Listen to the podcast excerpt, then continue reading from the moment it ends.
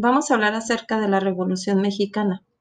La Revolución Mexicana da inicio con el Plan de San Luis el 20 de noviembre de 1910, momento en que Francisco y Madero, tras lograr escapar a Estados Unidos después de ser acusado de sedición por el gobierno de Porfirio Díaz, llamó a las armas al pueblo de México para derrocar al dictador.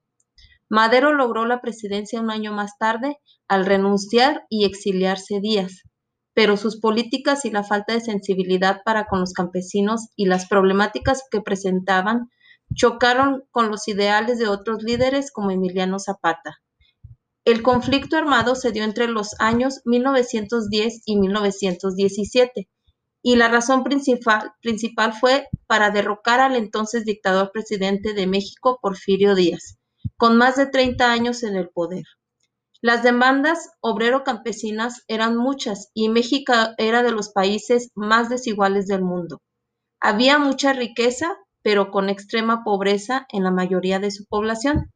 Quienes participaron en la Revolución Mexicana lo hicieron por tierra y libertad. Ahora vamos a hablar sobre las causas de la Revolución Mexicana. Una de las principales causas de la revolución se encuentra en una gran percepción de desigualdad social.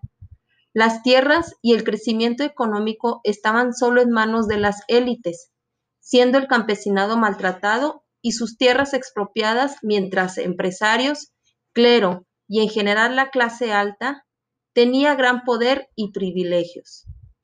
Además de ello, había una gran discriminación hacia la población autóctona, en beneficio de los extranjeros. En relación con el anterior punto, no existía una ley laboral que regulara los derechos de los trabajadores. Campesinos y obreros eran explotados y sus derechos eran inexistentes, con jornadas de hasta 12 horas sin un salario mínimo garantizado y sin opción a protesta. Además, se buscaba su endeudamiento de por vida, con el fin de que aceptaran condiciones extremas de trabajo.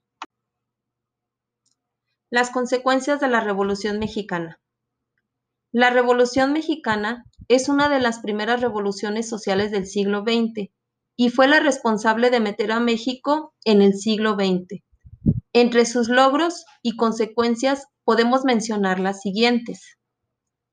La renuncia de Porfirio Díaz la promulgación de una nueva constitución en 1917, la nacionalización del suelo y subsuelo, la reforma agraria, la reforma a la ley de la educación pública, la nacionalización del petróleo, la mejora de la situación laboral de los trabajadores, la creación del sindicalismo, la repartición de los latifundios entre el campesinado, la transformación de la estructura social y de clases, la apropiación de la mayoría de los recursos por los mejores actores revolucionarios y por ende se genera la creación de un nuevo Estado.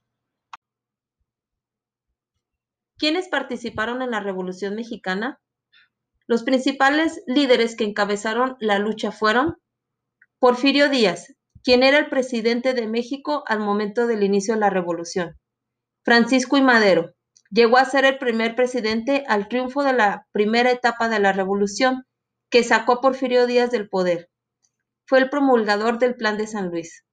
Victoriano Huerta, protagonista de un golpe contra el gobierno de Madero y autor intelectual del asesinato de este. Francisco Villa, el Centauro del Norte, uno de los jefes de la revolución y hombre aguerrido e intrépido, que fue la clave en la derrota de Victoriano Huerta, quien se había adueñado del poder.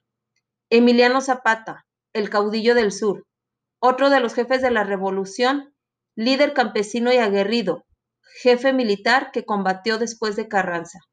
Venustiano Carranza, ejerció la presidencia durante tres años, luchó contra Victoriano Huerta y durante su gobierno se promulga la muy reconocida Constitución de 1917, innovadora y vanguardista en reivindicaciones al pueblo. Es quien expropia a las empresas extranjeras. Fin de la Revolución Mexicana. Tras más de cinco meses de lucha, Porfirio Díaz firmó su renuncia a la presidencia el 25 de mayo de 1911.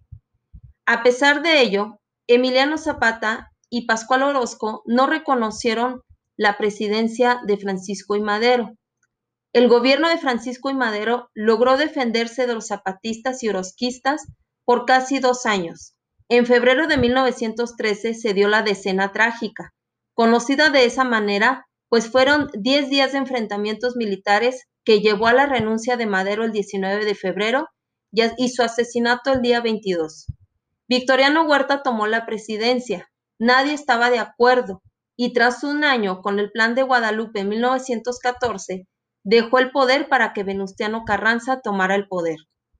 Las luchas entre los convencionalistas y los constitucionalistas culminaron en noviembre de 1916 con la imposición de las fuerzas de Carranza. A partir de ese momento, el presidente Carranza convocó un Congreso Constituyente para redactar, la Constitución, la cual entró en vigor el 5 de febrero de ese mismo año, marcando el final de la Revolución Mexicana.